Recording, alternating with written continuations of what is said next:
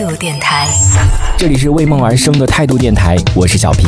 今天也是在微博上面看到了有一个话题，他就是讲，他说你的男朋友可以有多敷衍，回你的微信有多敷衍。然后有两个印象我还蛮深刻的，现在想起来很好笑。有一个女生呢，她发给她男朋友，其实就是一个四秒的这种语音的语音的这个微信的一个，其实是一个截图，就并不是截图，就是一个表情包。可是非常的像那个，就像真的那种语音的那种条一样的，然后结果她男朋友听都没有听，就直接说好啊，然后他又发了一个四秒了，他说如果你觉得累的话就去休息。我真当时看我真的觉得好好笑。然后还有一个女生也是发给她男朋友，她说你喜欢篮球，你要篮球还是要我？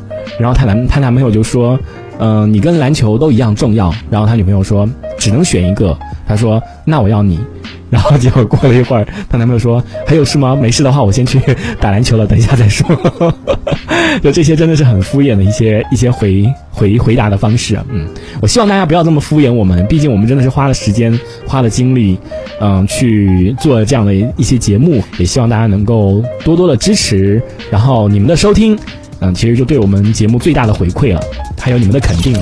这一小节我们暂时先聊到这里。喜欢我们节目的朋友，别忘了订阅关注。这里是为梦而生的态度电台，我是小皮，我们下次接着聊。态度电台。